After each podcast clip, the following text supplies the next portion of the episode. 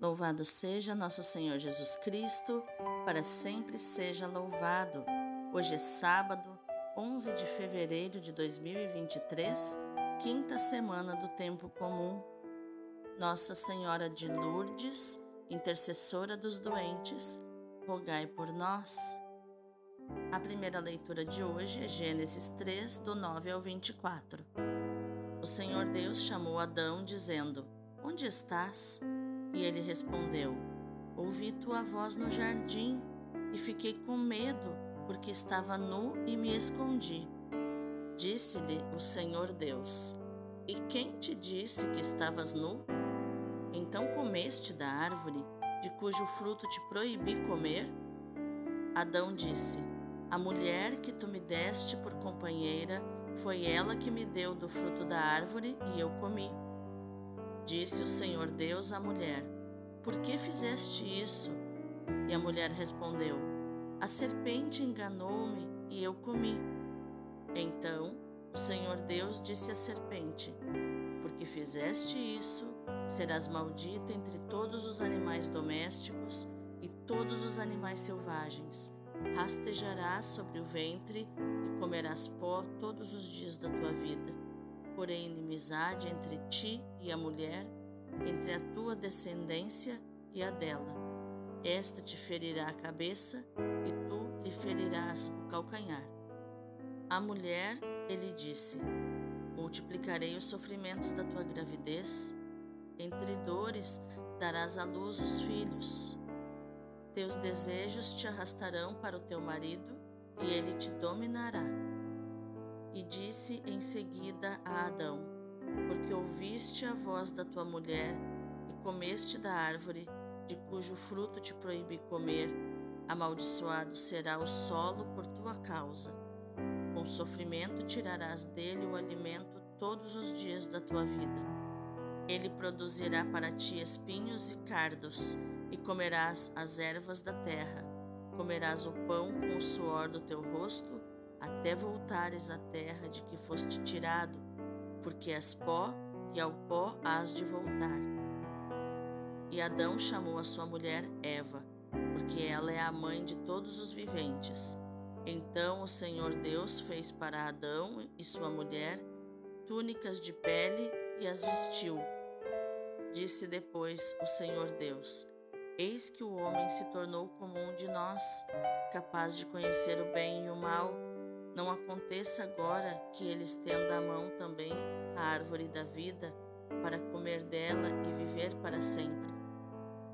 E o Senhor Deus o expulsou do jardim do Éden para que ele cultivasse a terra de onde fora tirado. Expulsou o homem e colocou ao oriente do jardim de Éden os querubins e a espada lampejante de chamas para guardar o caminho da árvore da vida. Palavra do Senhor, graças a Deus. O responsório de hoje é o Salmo 89 ou 90, versículos do 2 até o 13. Ó Senhor, vós foste sempre um refúgio para nós. Já bem antes que as montanhas fossem feitas, ou a terra e o mundo se formassem, desde sempre e para sempre vós sois Deus. Vós fazeis voltar ao todo mortal, quando dizeis: Voltai ao pó, filhos de Adão. Pois mil anos para vós são como ontem, qual vigília de uma noite que passou. Eles passam como o sono da manhã, são iguais à erva verde pelos campos. De manhã ela floresce vicejante, mas à tarde é cortada e logo seca. Ensinai-nos a contar os nossos dias e dai ao nosso coração sabedoria. Senhor, voltai-vos. Até quando tardareis? Tende piedade e compaixão de vossos servos. Ó Senhor, vós foste sempre um refúgio para nós. Aleluia, aleluia, aleluia. O homem não vive somente de pão, mas de toda palavra da boca de Deus. Mateus 4, 4b. Aleluia, aleluia, aleluia.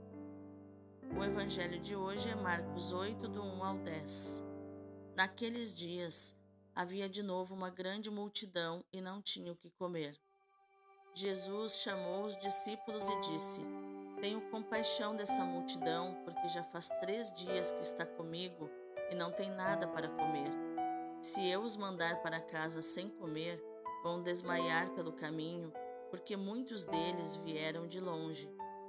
Os discípulos disseram: Como poderia alguém saciá-los de pão aqui no deserto?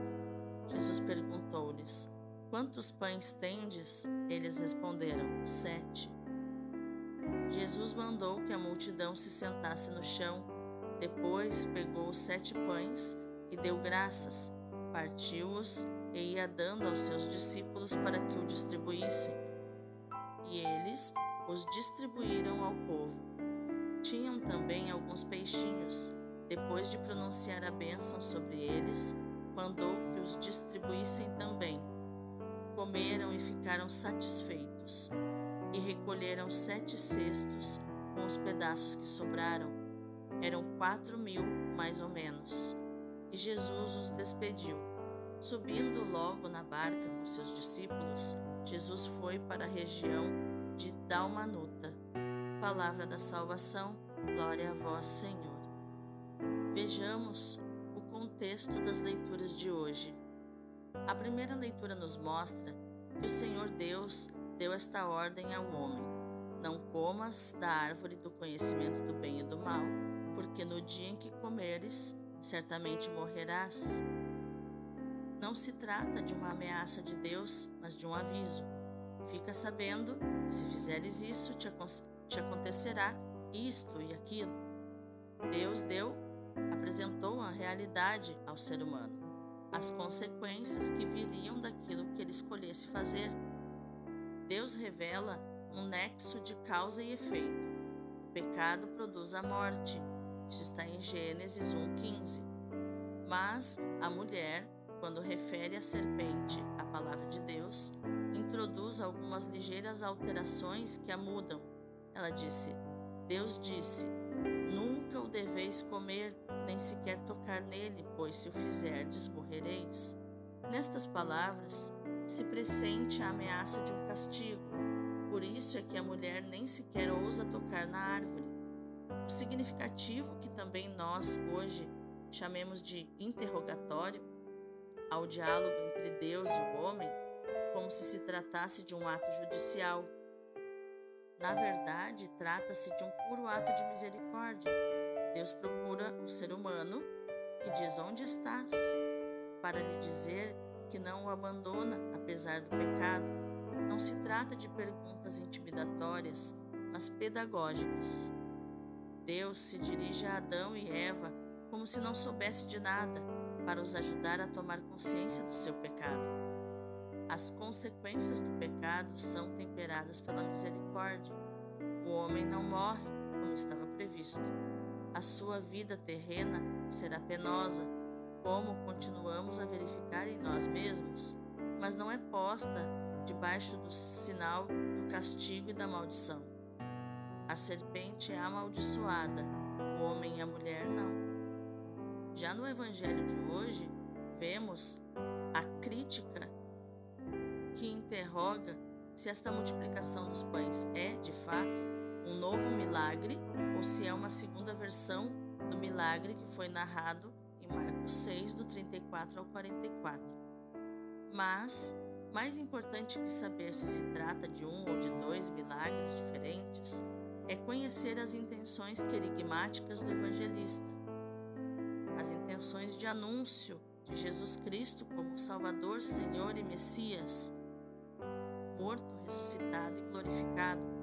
Esse é o centro do querigma, dentro do plano de salvação, que passa pelo profundo amor de Deus, pelo pecado que afasta o homem de Deus, a salvação em Jesus Cristo, que vem reatar o relacionamento do homem com Deus, que se pode tocar pela fé e pela conversão, colocando Jesus como Senhor da sua vida.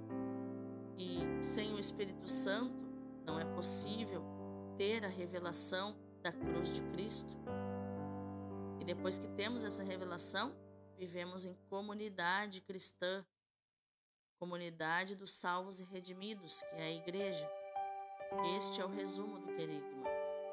Toda esta sessão do Evangelho de hoje parece orientada para realçar a finalidade da evangelização, incluindo seu aspecto taumatúrgico dos milagres, a saber, libertar o homem da alienação e de tudo o que ameaça sua existência, não só no limite extremo entre a vida e a morte, mas também na sua ação de cada dia. Nos dois relatos, facilmente se pode ver uma alusão à refeição eucarística, tal como era celebrada pela comunidade judeu-helenista de Cesareia, em cujo seio nasceu o Evangelho de Marcos. O evangelista parece querer realçar a multiplicação dos pães como prefiguração da Eucaristia cristã e das suas implicações a favor dos pagãos.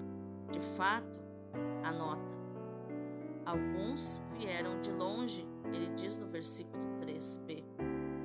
Além disso, a compaixão de Jesus é suscitada pela miséria física daquela gente que andava com ele havia três dias. É este sentimento de compaixão que provoca o milagre. É esse mesmo sentimento que há de levar a partilha na comunidade em favor dos mais carentes. Vamos meditar mais profundamente as leituras de hoje. Arrancarás alimento à custa de penoso trabalho, lemos na primeira leitura, no versículo 17. O Evangelho, ao se referir à milagrosa multiplicação dos pães, parece contradizer a palavra de Deus aos nossos primeiros pais. O que significa este contraste entre a primeira leitura e o Evangelho? Significa que Jesus vai reparar completamente os pecados do homem, dando-lhe acesso à verdadeira prosperidade. O relato de Gênesis nos mostra as consequências do pecado. Pecado nos separa de Deus, mas também dos nossos semelhantes.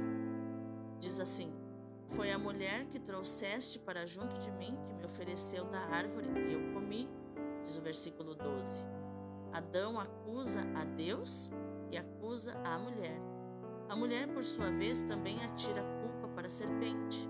A serpente enganou-me e eu comi, ela diz no versículo 12. O comportamento de Adão e de Eva é infantil. Não assumem as próprias responsabilidades e procuram atribuí-las a outros. Se pensarmos bem, também nós, por vezes, fazemos esse triste papel, criando separações entre nós. O sofrimento vivido na vontade de Deus une. A alegria vivida fora da vontade de Deus separa. A unidade e a comunhão encontram-se na vontade de Deus ou, se preferirmos, no amor de Deus manifestado na Sua vontade que acolhemos e realizamos. Mas a primeira leitura, além de situações deploráveis, também contém promessas. Logo que o homem pecou, Deus concebeu um projeto para reparar o pecado do homem e restabelecê-lo na comunhão comunhão consigo os outros homens. Farei reinar a inimizade entre ti e a mulher, entre a tua descendência e a dela esta esmagar-te-á a cabeça, diz Deus à serpente. Esta promessa realizou-se na história de Jesus, através de Maria, sua própria mãe. Segundo a Bíblia hebraica, é a descendência da mulher que esmaga a cabeça da serpente. Já na Bíblia Vulgata, é a própria mulher que esmaga essa cabeça. As duas afirmações estão corretas. Como eu dizia, segundo a Bíblia hebraica, é a descendência da mulher que esmaga a cabeça da serpente. Já na Bíblia Vulgata, é a própria mulher que esmaga essa cabeça. As duas afirmações estão corretas. No Calvário, Maria foi solidária com Cristo na obra da nossa redenção e foi solidária conosco porque não se separou dos pecadores. Aceitou o sofrimento de Cristo e uniu-se a ele para a redenção dos pecadores. Ofereceu-se com Cristo para a glória de Deus e salvação dos homens. Vamos orar? Senhor, Ensina-nos que não podemos viver pelo nosso conhecimento, mas somente pela tua misericórdia. No jardim do paraíso, o homem e a mulher podem comer de todas as árvores, tudo é dom. De uma só árvore não podem comer, mas a dinâmica do pecado lhes faz pensar que o secundário é principal e que, faltando uma árvore, faltavam todas. Esquecem a tua misericórdia por causa de algo que eles próprios queriam alcançar. Mas só tu, Senhor, pode saciar a nossa fome, também aquela que nem ousamos confessar. Sacia-nos abundantemente, gratuitamente, como sinal do teu amor, que saibamos aceitar e comer agradecidos o alimento que tu nos dás, que saibamos viver na parcimônia com o necessário que tu só nos dá, Senhor. Amém.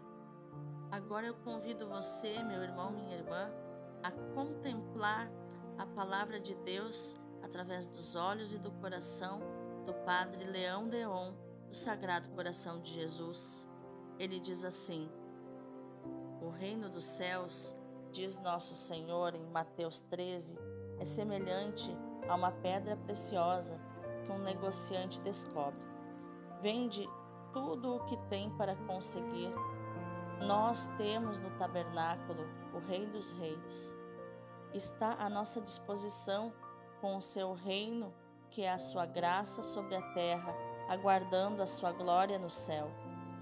Não deveríamos deixar tudo e tudo sacrificar por este reino?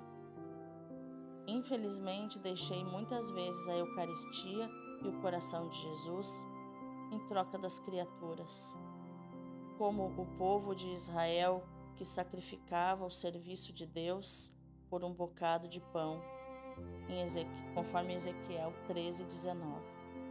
Mas a pedra preciosa não está longe, ainda é tempo, posso encontrá-la e comprá-la se faço os sacrifícios necessários. A Eucaristia está lá, o coração de Jesus está lá no tabernáculo mas nosso Senhor fixa-me um preço de resgate. É o tal sacrifício que é preciso fazer, é o tal apego que é preciso romper.